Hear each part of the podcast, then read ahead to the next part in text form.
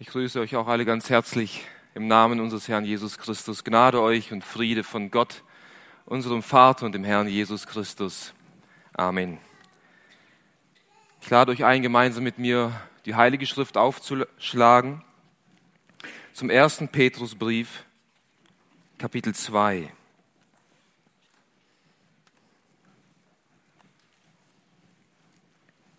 Nachdem wir in der letzten Predigt die ersten drei Verse betrachtet haben, wollen wir heute Morgen die Verse 4 und 5 des zweiten Kapitels miteinander betrachten. 1. Petrus 2, die Verse 4 und 5. Zu welchem kommend als zu einem lebendigen Stein, von Menschen zwar verworfen, bei Gott aber auserwählt, kostbar werdet auch ihr selbst als lebendige Steine aufgebaut, ein geistliches Haus zu einer heiligen Priesterschaft, um darzubringen geistliche Schlachtopfer, Gott wohl angenehm durch Jesus Christus. Amen. Liebe Gemeinde, liebe Besucher und Freunde, wir leben in einer Gesellschaft, wir leben in einer Zeit, wo ein Trend mehr und mehr aufsteigt und wo dieser Trend auch den meisten Menschen gefällt und dieser Trend wird von den meisten Menschen gepriesen werden, aber gleichzeitig ist dieser Trend, der aufsteigt, tödlich. Und dieser Trend nennt sich Individualismus. Individualismus.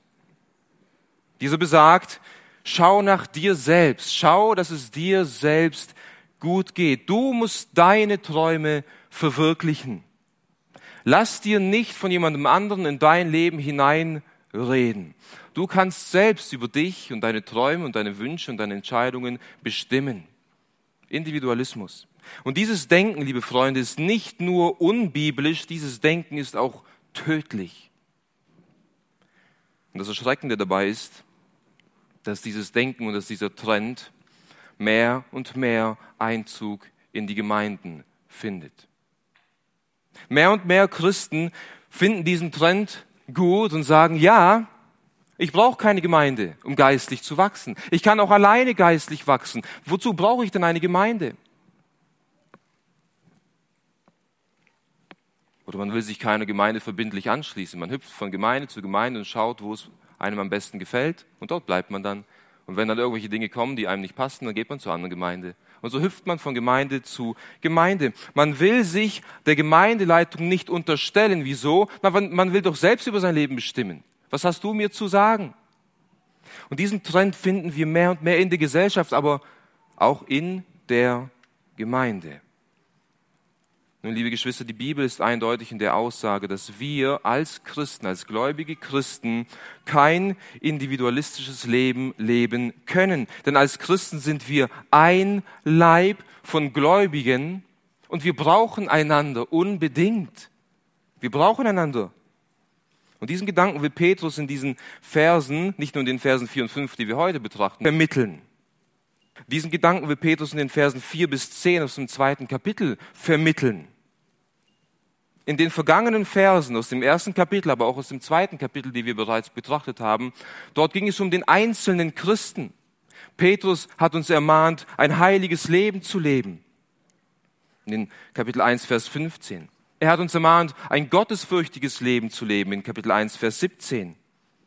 Er hat uns ermahnt, dass wir uns gegenseitig lieben sollen in Kapitel 1, Vers 22. Und letztes Mal haben wir gesehen, dass wir begierig nach der Milch sein sollen, dem Wort Gottes. Das war an den einzelnen Christen gerichtet. Jetzt schwenkt das Bild und Petrus spricht die ganze Gemeinde an. Die Perspektive wechselt von dem einzelnen Christen und nun spricht er die Rolle jedes Gläubigen in der Gemeinde an. Und wir dürfen nicht vergessen, dass Petrus hier an Leser schreibt, die unter enormen Druck der Verfolgung standen. Und für Petrus war es wichtig, den Gläubigen aufzuzeigen, welch ein Privileg, welche, welch, welch ein Zweck die Gemeinde hatte. Denn in einer Verfolgung, in Bedrängnis brauchen wir einander. Wenn Bedrängnis und Verfolgung, Verführung und sonstige Dinge aufstehen, dann kannst du als einzelner Christ, als Individualist nicht bestehen. Du wirst zu Fall kommen und er will ihnen aufzeigen, was sie in Christus haben, was sie in der Gemeinde haben, was die Identität der Gemeinde ist. Und deswegen ist es für uns heute, liebe Geschwister, unbedingt von Not, vonnöten, dass wir auch verstehen, dass wir einander brauchen. Wir müssen die Identität der Gemeinde kennen, denn wir merken, wie die Luft dünner wird und wie es auch für uns als Christen immer enger wird, unseren Glauben frei auszuleben. Und es ist nur eine Frage der Zeit, bis auch in unserem Land Verfolgung auftreten wird. Und deswegen ist es so wichtig für uns zu verstehen, was ist denn die Gemeinde und wieso brauchen wir einander? Das Thema der Predigt lautet die Identität der Gemeinde und der Text, den wir heute betrachten, beschreibt drei wichtige Informationen über die Gemeinde. Erstens das Fundament der Gemeinde, zweitens die Beschaffenheit der Gemeinde und drittens die Funktion der Gemeinde. Und diese drei Informationen über die Gemeinde sollen dir und auch mir heute Morgen neu die Privilegien, aber auch die Funktion der Gemeinde vor Augen stellen, damit jeder von uns die Notwendigkeit erkennt, ein aktives Gemeindeleben zu leben und sich einzubringen in der Gemeinde. Nur das erste oder die erste wichtige Information, die uns der Text vermittelt über die Gemeinde, ist das Fundament der Gemeinde, Vers 4. Hier heißt es, zu welchem kommend als zu einem lebendigen Stein, von Menschen zwar verworfen, bei Gott aber auserwählt, kostbar, um ein Gebäude zu errichten und auch bewohnbar zu machen, braucht es ein festes Fundament. Es braucht eine Grundlage, damit man dieses Haus überhaupt verwenden kann, damit man sicher in einem Haus wohnen kann. Und ebenso verhält es sich mit der Gemeinde Jesu Christi. Die Gemeinde Jesu ist kein physisches Gebäude, die Gemeinde Jesu ist ein geistliches Haus, wie der Text uns sagt und wie wir noch sehen werden. Aber auch dieses geistliche Haus braucht ein sicheres und stabiles Fundament, auf dem es steht. Und dieses Fundament ist Jesus Christus selbst. Er ist das Fundament der Gemeinde. Petrus sagt hier, dass wir zu ihm kommen als zu einem lebendigen Stein. Zu welchem kommend und mit diesem Wort welchem bezieht er sich auf Vers 3. Und was haben wir in Vers 3 gelernt und gelesen? Dort heißt es, wenn ihr wirklich geschmeckt habt, dass der Herr gütig ist. Jesus, hier geht es um Jesus, der Herr Jesus, er ist gütig. Und wenn wir geschmeckt haben, dass er gütig ist, dann haben wir Hunger nach seinem Wort. Und zu ihm kommen wir nun als zu einem lebendigen Stein. Er ist es, um den es hier geht. Und die Zeitform von diesem Wort kommen beschreibt eine andauernde und fortlaufende Handlung. Petrus spricht hier in diesem Vers nicht so sehr von diesem einmaligen Kommen zu Jesus, um gerettet zu werden, sondern darüber hinaus, nachdem wir einmal zu ihm gekommen sind, im Glauben zu ihm und unsere Sünden vor ihm bekannt haben und Buße getan haben und Erlösung von unseren Sünden empfangen haben, kommen wir nun fortlaufend, kontinuierlich zu ihm, zu unserem Fundament, zu dem, auf den Gott uns gestellt hat. Dieses Wort kommen beschreibt eine intime, eine persönliche, eine vertraute Beziehung. An anderen Stellen der Bibel wird dieses Wort kommen mit äh, hinzutreten verwendet. Also ich trete beständig hinzu zu ihm, ich komme in seine Nähe, in seine Gegenwart durch das Gebet, durch das Wort Gottes und ich liebe seine Gemeinschaft und ich hänge mich an ihn und ich, und ich suche ihn. Nicht selten klammern sich meine Mädels an meinen Fuß und ich kriege sie kaum los. Wir müssen beständig zu Jesus kommen, uns an ihn klammern, seine Nähe lieben. Er ist das Fundament, auf dem wir stehen, als einzelner Christ, aber auch als ganze Gemeinde. Er ist der Stein, zu dem wir kommen. In Vers 6 wird gesagt, dass er der Eckstein ist.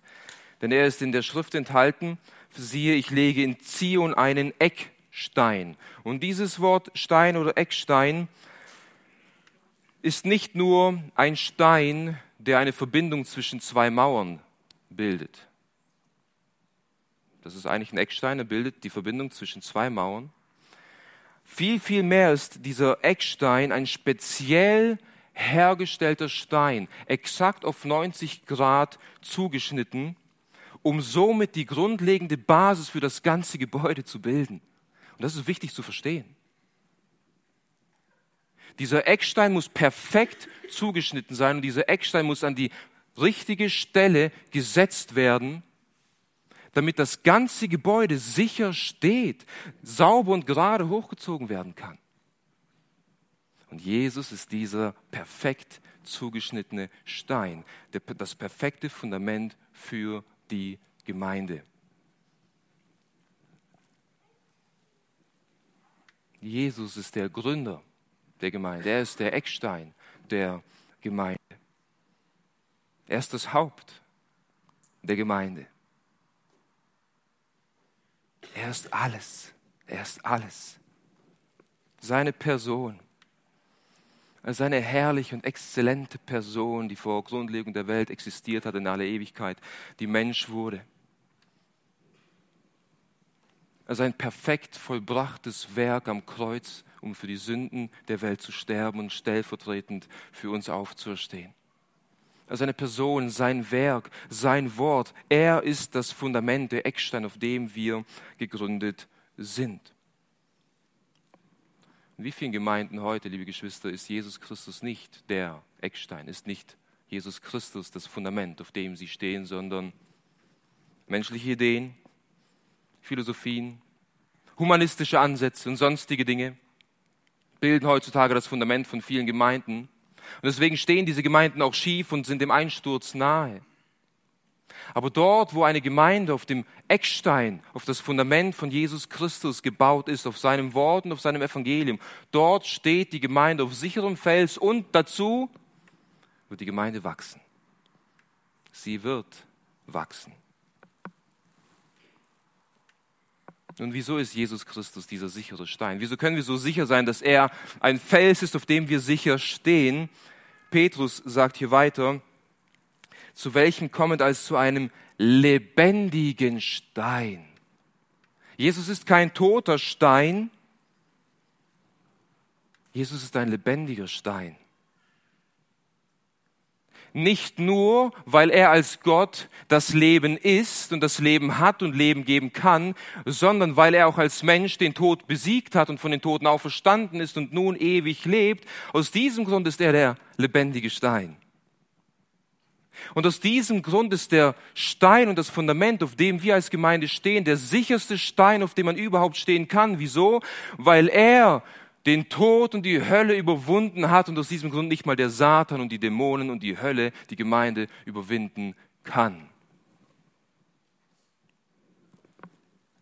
Er hat triumphiert. Er ist auch verstanden und er lebt ewig. Und es wird der Tag kommen, wo er den Satan mit dem Hauch seines Mundes vernichten wird. Und deswegen ist Jesus ein sicherer Stein. Er ist ein Fels, dem du vertrauen kannst. Bist du schon zu diesem Fels gekommen oder nicht? Stehst du schon auf diesem Fundament? Bist du schon im Glauben zu ihm gekommen? Vertraust du ihm? Christus, der Fels, allein hält stand. Wer anders baut, der baut auf Sand.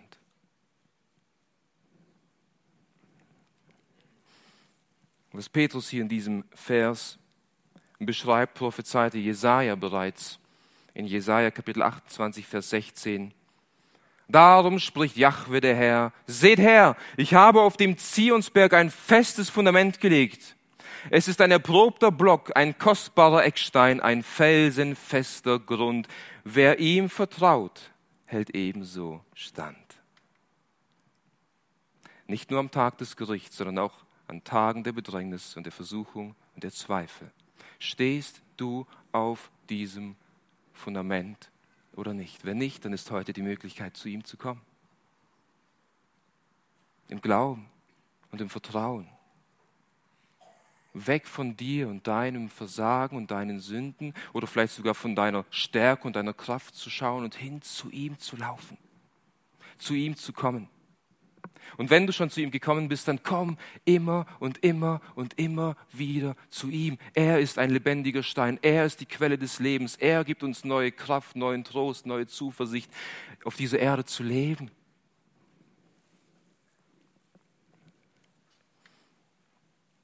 Doch, liebe Gemeinde, nicht alle sehen in Jesus Christus diesen Eckstein. Es gibt unterschiedliche Wahrnehmungen über Jesus. Eine Wahrnehmung davon ist, wie uns der Text lehrt, von Menschen zwar verworfen. Von Menschen ist er verworfen worden. Und dieses Wort verworfen enthält den Gedanken, etwas zu prüfen. Und nachdem ich es geprüft habe und es für untauglich befunden habe, habe ich es weggeschmissen. Das ist der Gedanke hinter diesem Wort. Wenn ich ein Haus baue, dann bestelle ich mir Ziegel. Und dann fange ich an, dieses Haus zu bauen und ich setze ein Ziegel nach dem anderen und ich prüfe jeden Stein davon. Und wenn ich sehe, dass dort Risse oder Kanten gebrochen sind, dann habe ich geprüft und ich habe es für unbrauchbar gefunden und ich habe ihn weggeschmissen. Kein Platz für mein Haus. Ich will, dass mein Haus sicher steht.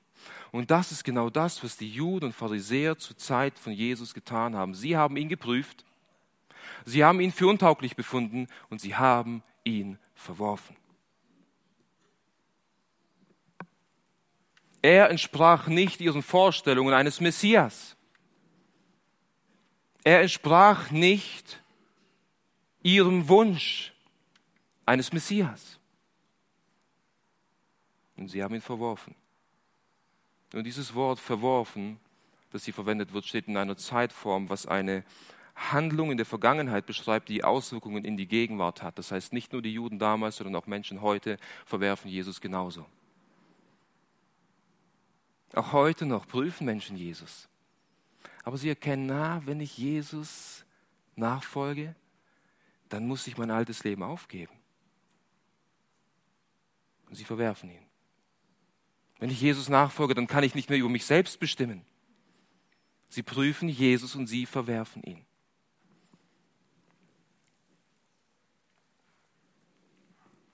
Aber liebe Geschwister, in unserem Text gibt es ein kleines, aber doch sehr bedeutendes Wort. Hier heißt es weiter, von Menschen zwar verworfen, bei Gott aber auserwählt kostbar. Es ist eine Sache, was Menschen über Jesus denken. Für uns ist es weit wichtiger, was Gott über seinen Sohn denkt. Für uns ist es weit wichtiger, was Gott, wie Gott seinen Sohn sieht. Das ist relevant. Menschen haben Jesus verworfen, Gott hat ihn erwählt.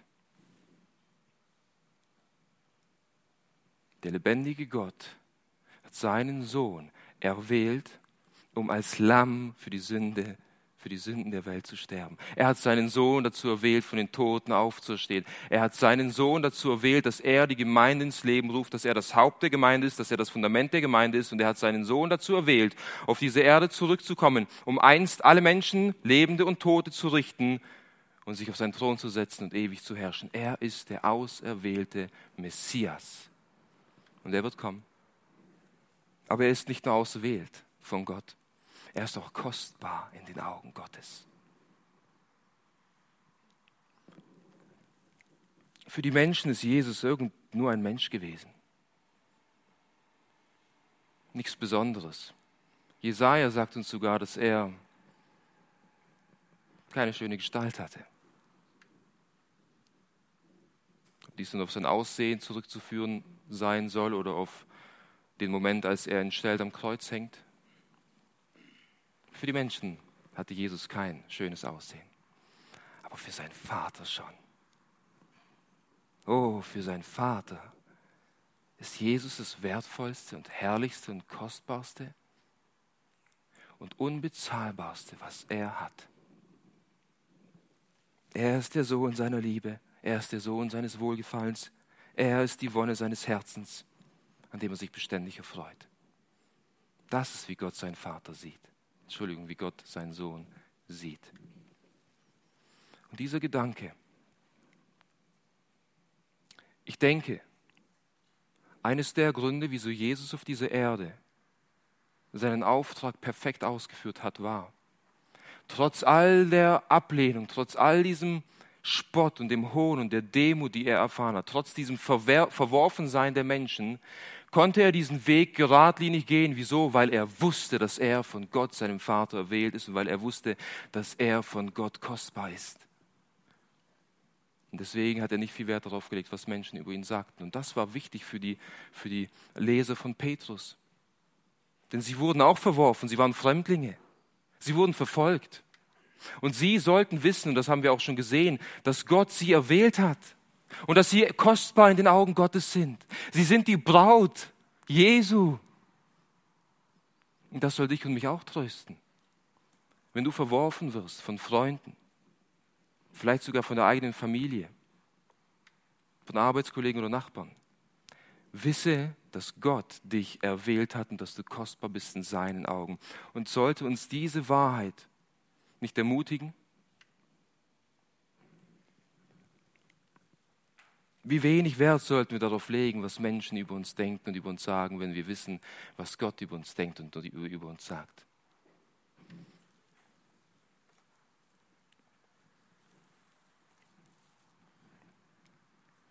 Jesus ist also der, das Fundament, er ist der Eckstein, auf dem jeder Gläubige durch den Glauben feststeht, aber auch wir als ganze Gemeinde, als ein Leib stehen auf diesem Fundament. Doch wie genau ist die Gemeinde aufgebaut? Wie genau ist die Gemeinde beschaffen? Das führt uns zum zweiten Punkt. Die Beschaffenheit der Gemeinde. Und hier bekommen wir die Informationen, Kapitel 2, Vers 5a. Werdet auch ihr selbst als lebendige Steine aufgebaut, ein geistliches Haus. Das ist die Beschaffenheit der Gemeinde. Ihr, im Alten Testament wohnte Gottes Herrlichkeit in einem materiellen Gebäude. Gottes Herrlichkeit wohnte im Tempel, der in Jerusalem stand. Zuvor in der Stiftshütte, in der Wüste, aber dann am Ende zog seine Herrlichkeit in den Tempel ein. Es war ein Haus, das aufgebaut wurde mit toten Steinen.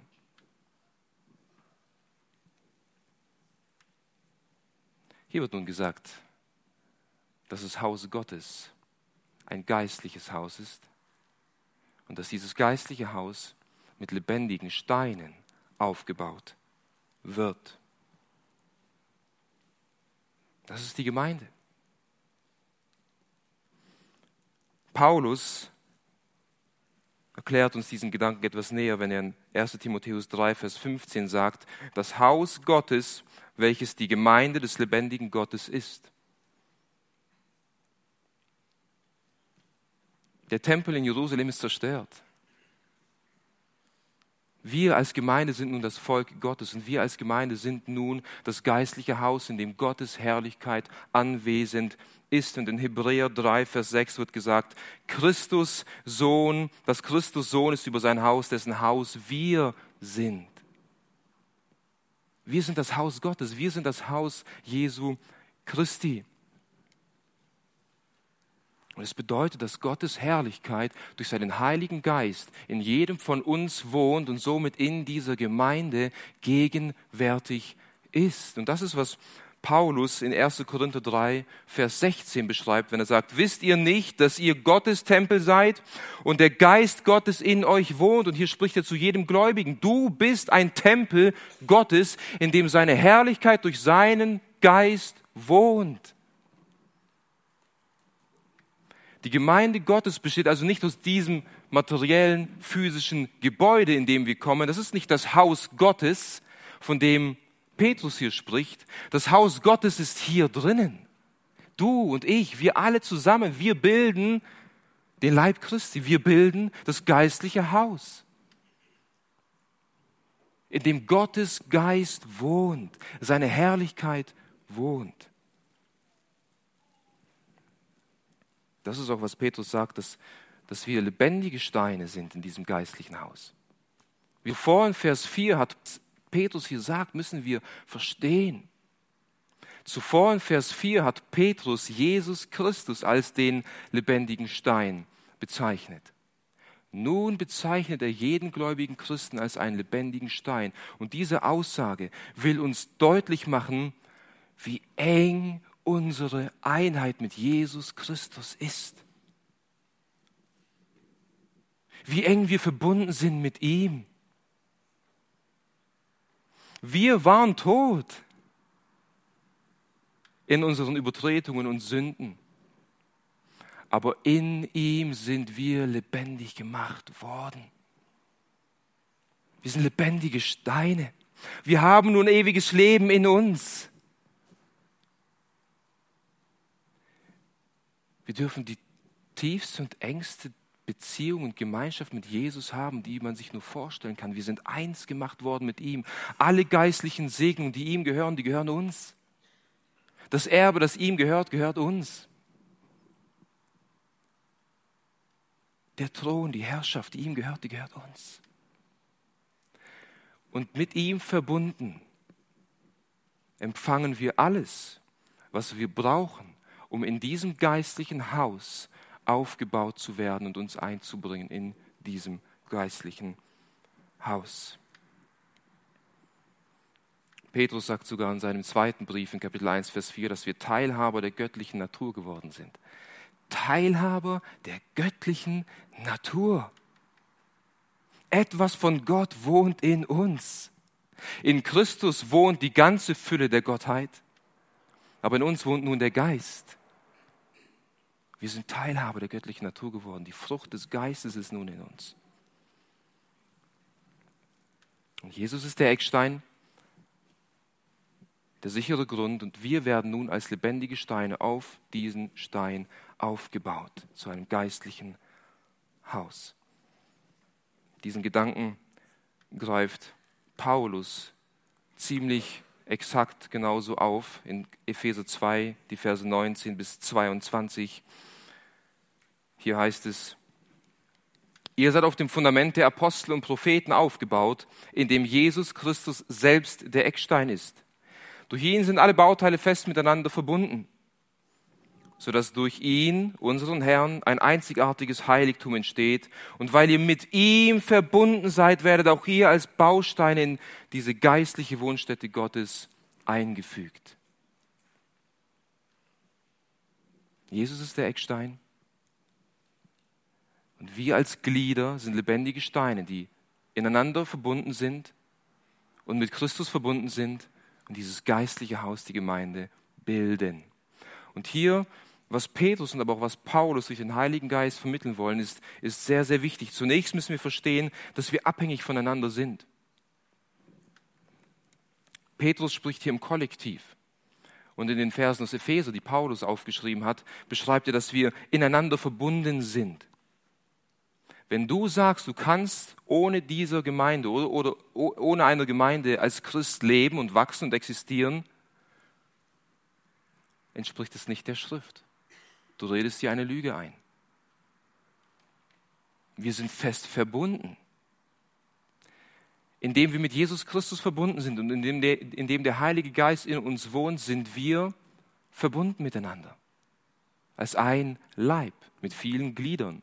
Und jedes Glied braucht einander. Die Bibel kennt kein individuelle, individuelles Christsein. Das ist ein Trend, der direkt vom Satan kommt, um die Menschen zu Tode zu bringen und die Christen aus diesem geistlichen Haus rauszuführen. Als Christ ist es absolut notwendig, dass du einer gesunden, dass du einer biblischen Gemeinde zugehörst, indem du selbst als ein Stein aufgebaut wirst und indem du dazu beiträgst, dass dieses geistliche Haus wächst.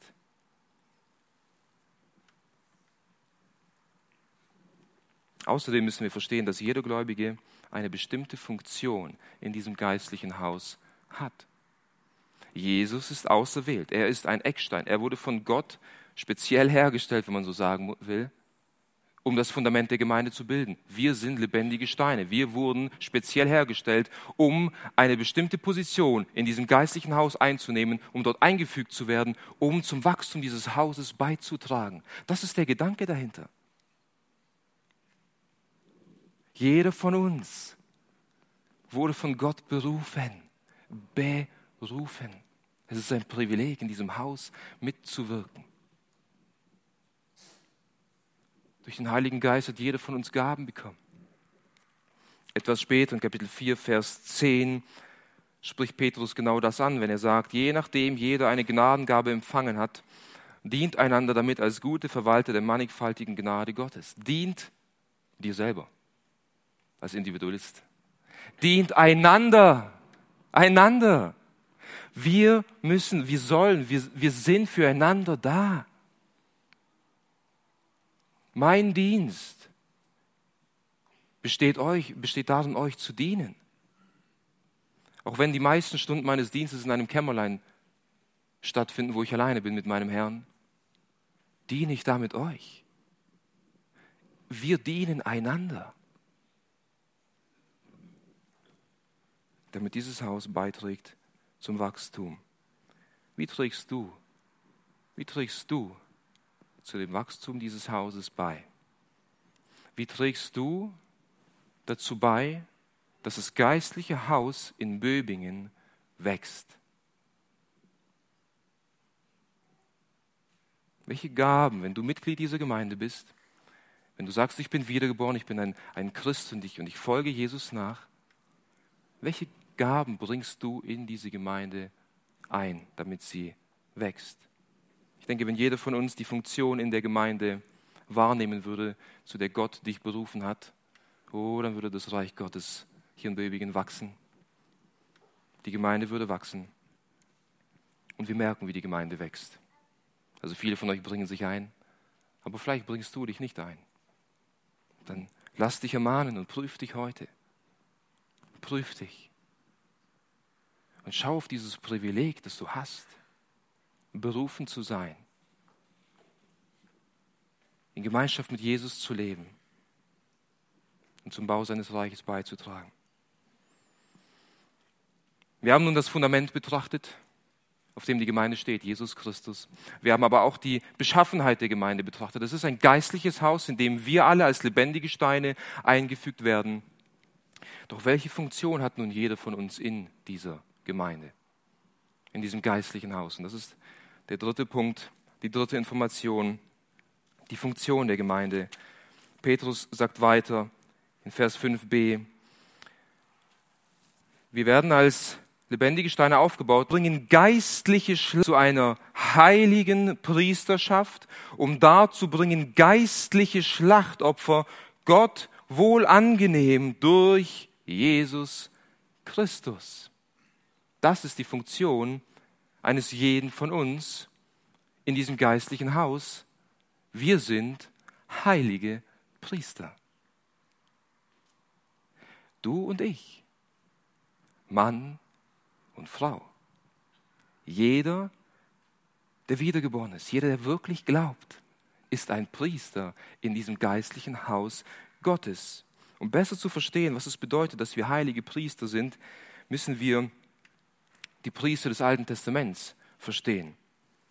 Im Alten Testament hat Gott einen Ort festgesetzt, an dem Opfer dargebracht werden sollten. Schlachtopfer, Speisopfer, Dankopfer, Sühneopfer. Und dieser Ort war der Tempel. Und an diesem Ort durften nur spezielle Leute aus dem Volk Israel diese Opfer darbringen, nämlich die Priester.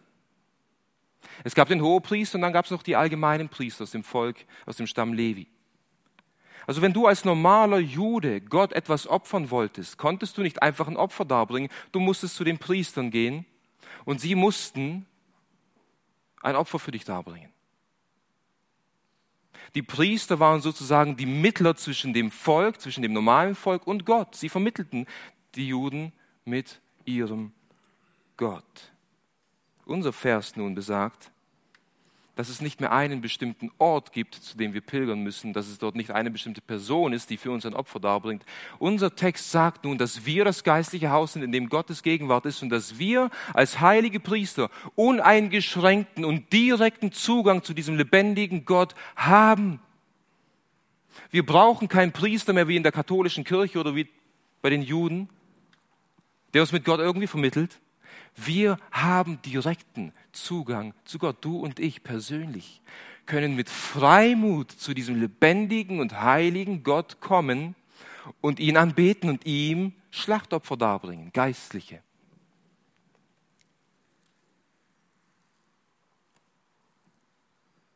Nun, wie ist das möglich? Wie ist das möglich? Die Antwort liegt einzig und allein in Jesus Christus. Denn er hat den Priesterdienst des alten Bundes aufgelöst, indem er selbst unser hoher Priester geworden ist.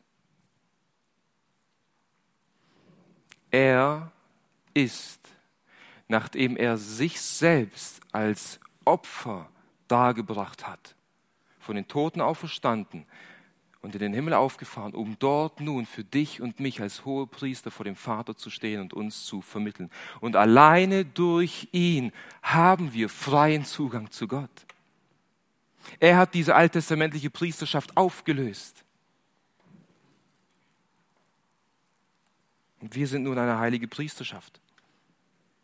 Wir sind von Gott erwählt, von Gott abgesondert, von Gott gereinigt und von Gott berufen worden, heilige Priester zu sein. Darauf geht Petrus etwas später in Kapitel 2, Vers 9 ein. So Gott will, werden wir auch diesen Text noch betrachten, wo, wir, wo es heißt, dass wir ein auserwähltes Geschlecht und eine königliche Priesterschaft sind. Und dann wird beschrieben, was es bedeutet. Aber wir wurden von Gott erwählt, Priester zu sein, in, in enger Gemeinschaft mit ihm zu stehen.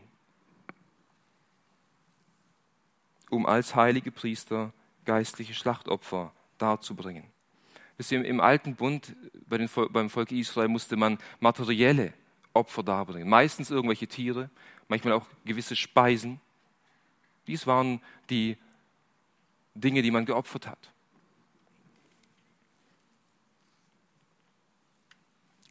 All diese Opfer des alten Bundes deuten auf das eine vollkommene Opfer Jesu Christi hin. Und weil Jesus Christus ein, ein für alle Mal ein vollkommenes Schlachtopfer dargebracht hat, müssen wir diese materiellen Opfer nicht mehr bringen, um Sühnung für unsere Sünden zu bekommen. Nein, darüber hinaus, weil er das vollkommene und perfekte Schlachtopfer ist, brauchen wir keine Sühnopfer mehr bringen, sondern wir können Lob- und Dankopfer darbringen, nämlich geistliche Schlachtopfer. Geistliche Schlachtopfer. Das ist das, was wir als Priester des neuen Bundes tun.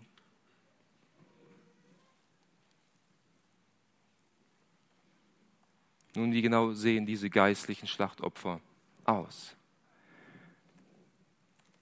Die Bibel nennt uns einige dieser geistlichen Schlachtopfer. Ich möchte mich auf vier begrenzen und vier von diesen geistlichen Schlachtopfern aufzählen, die du und ich, die jeder Christ Gott darbringen kann. Das erste ist, opfere Gott dein ganzes Leben. Das ist ein geistliches Schlachtopfer. Paulus schreibt in Römer 12, Vers 1 zu den Christen, dass ihr eure Leiber darzustellen habt als ein lebendiges, heiliges, Gott wohlgefälliges Schlachtopfer. Das bedeutet nicht, dass wir uns irgendwo hinlegen müssen und uns schlachten lassen müssen. Das ist ein geistliches Schlachtopfer.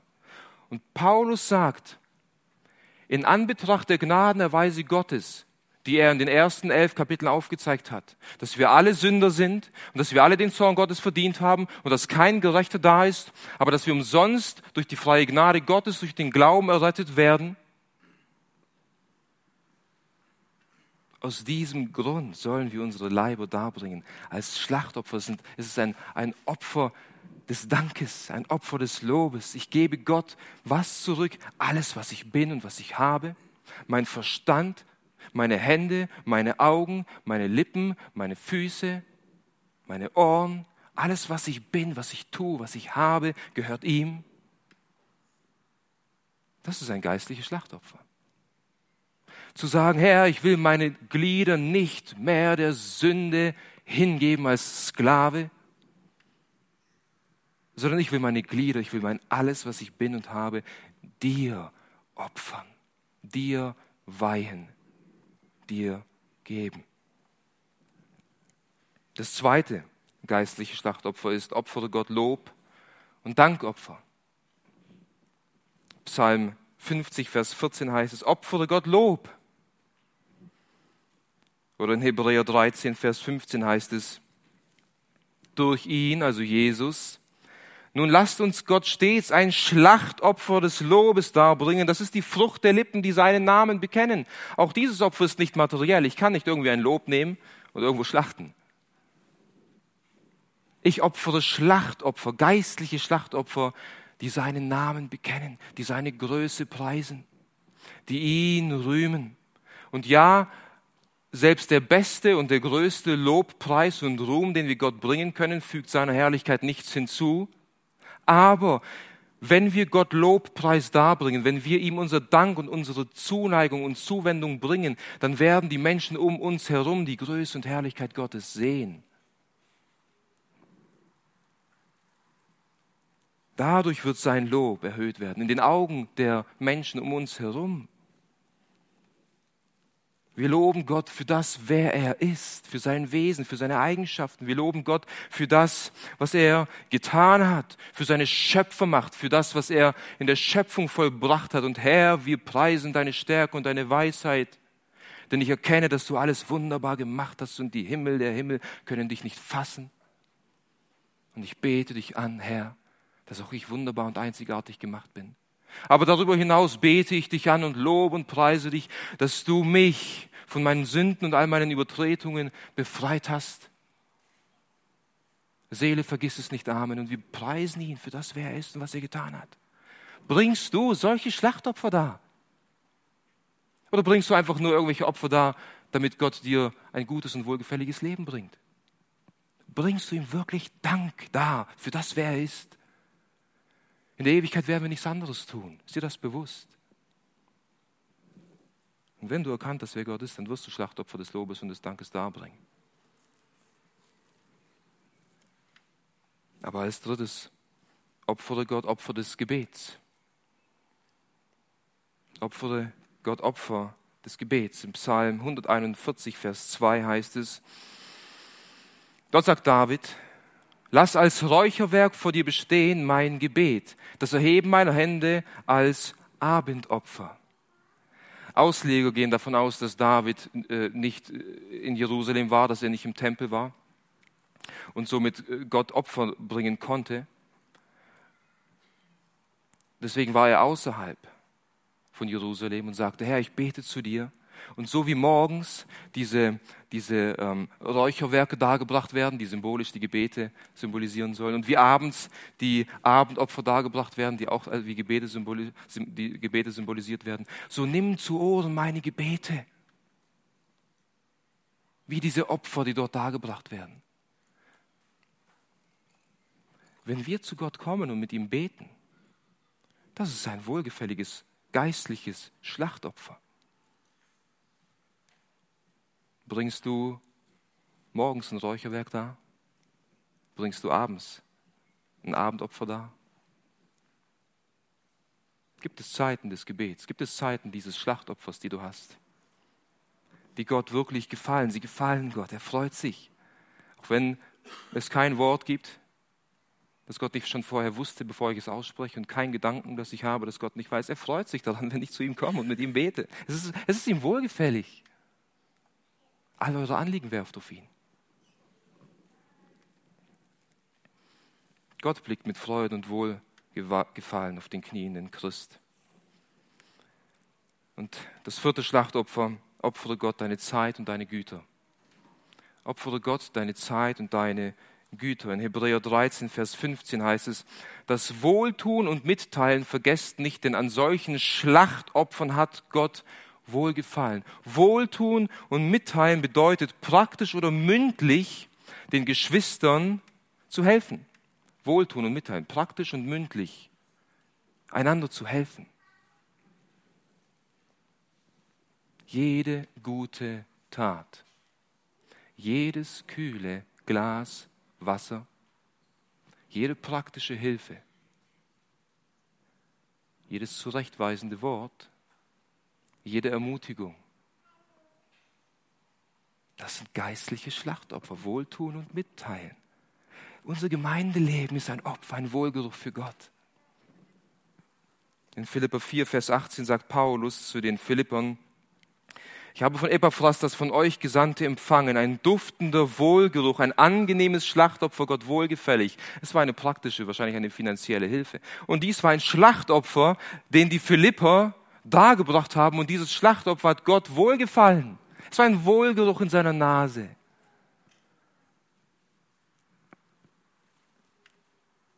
Also wenn wir hier Sonntag für Sonntag spenden und einmal im Monat auch diese Sonntagsspende für, für äh, Missionseinsätze sammeln und so weiter und so fort, wenn du dies tust, wenn du dein Geld überweist oder in dieses Säckchen wirfst, dann sind das angenehme geistliche Schlachtopfer, die du als Priester in diesem heiligen Haus, in diesem, in diesem geistlichen Haus Gott darbringst. Und ich hoffe sehr, dass wir ermutigt wurden, mit einem anderen Blick diese Dinge zu tun, die wir bereits schon tun. Vielleicht hast du diese Dinge noch gar nicht getan. Möge der Geist Gottes dir heute die Augen dafür öffnen und dich dazu motivieren, diese Dinge zu tun, dein Leben hinzugeben, Lob und Preis Gott darzubringen, das Gebet zu suchen, praktisch durch Wort und durch Tat deine Geschwister zu erbauen. Das sind Petrus sagt, das sind geistliche Schlachtopfer, Gott wohl angenehm durch Jesus Christus. Dieses Wort wohl angenehm bedeutet, dass Gott diese Opfer willkommen annimmt. Er überlegt sich nicht, hm, soll ich es nehmen oder nicht, oder ich prüfe es erstmal. Es ist wohl angenehm für ihn. Er freut sich an diesen Opfern.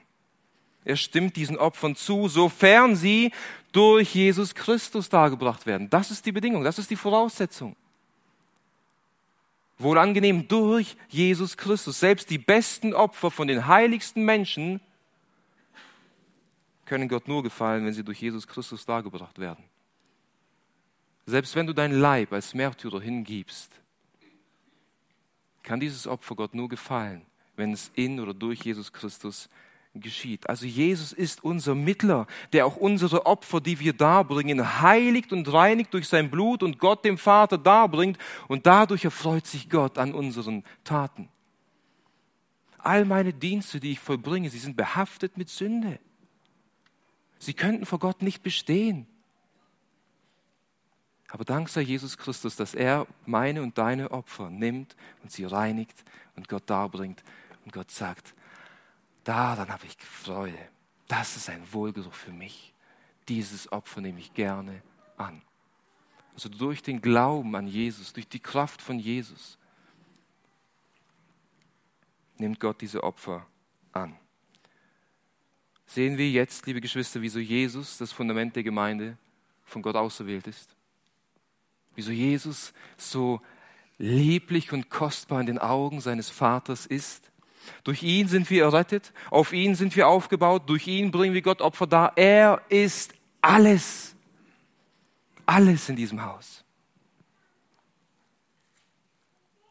Und so will ich dich abschließend ermutigen, lieber Bruder und liebe Schwester,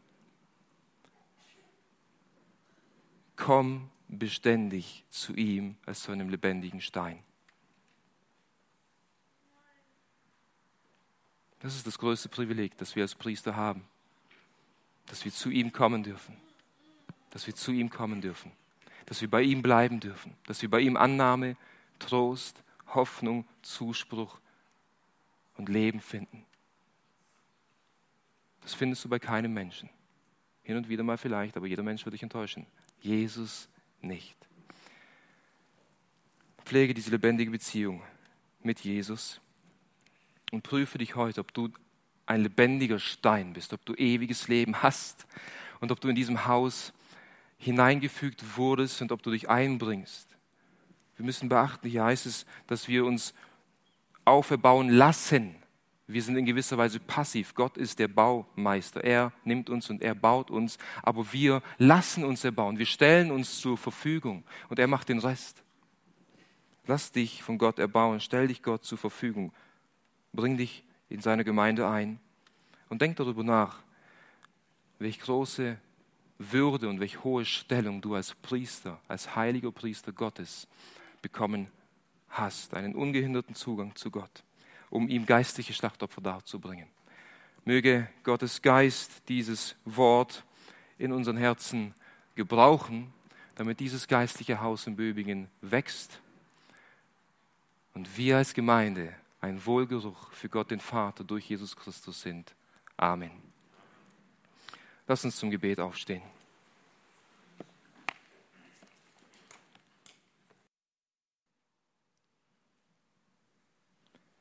Herr Jesus Christus, wir beten, dass du das geistliche Haus hier in Böbingen mehr und mehr aufbaust, dass wir als Gemeinde in Böbingen wirklich auf dir, als auf unserem Felsen feststehen und dass wir mehr und mehr Schlachtopfer darbringen durch dich, die dem Vater gefallen. Danke für dieses Wort. Amen.